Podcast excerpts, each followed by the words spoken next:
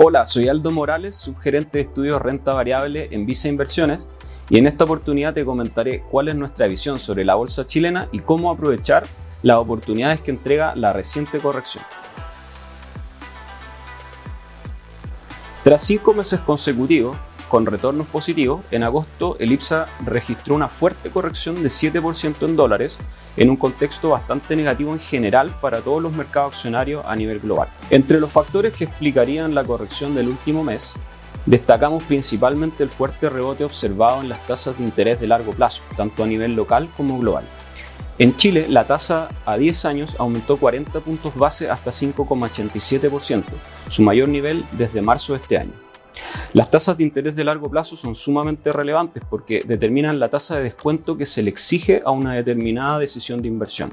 En el último mes, el foco del mercado se ha concentrado en la mayor incertidumbre y percepción de riesgo sobre la economía en China, que registra varios meses de sorpresas negativas, impactando los precios de materias primas y las perspectivas de crecimiento a nivel global.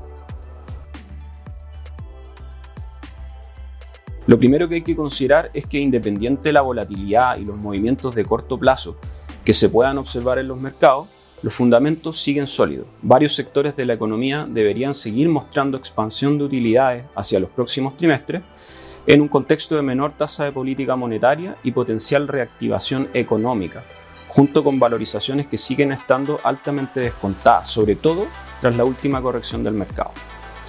En este sentido, el IPSA transaría cercano a 10 veces precio-utilidad, lo que sigue representando un descuento de 28% respecto al promedio de los últimos 5 años.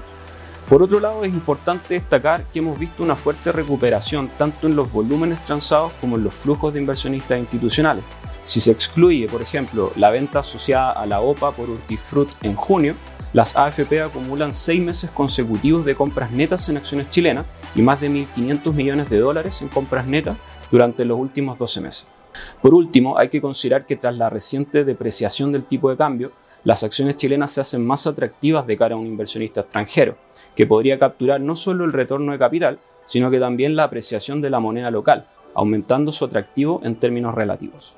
Además, creemos que el reciente rebote en las tasas de interés de largo plazo respondería más bien a factores puntuales y esperamos ver una normalización hacia niveles más cercanos a 5% al cierre de 2023, lo que entregaría un espacio adicional de revalorización a estos niveles.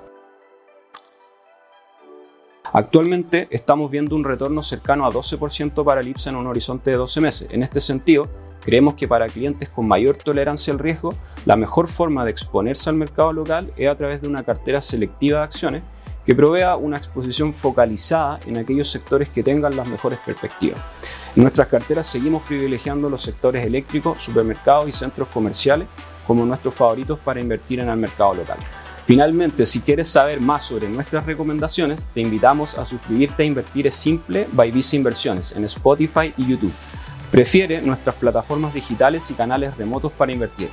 Hazlo desde banco.vice.cl slash inversiones desde la app Banco Vice o contacta directamente a tu ejecutivo de inversión.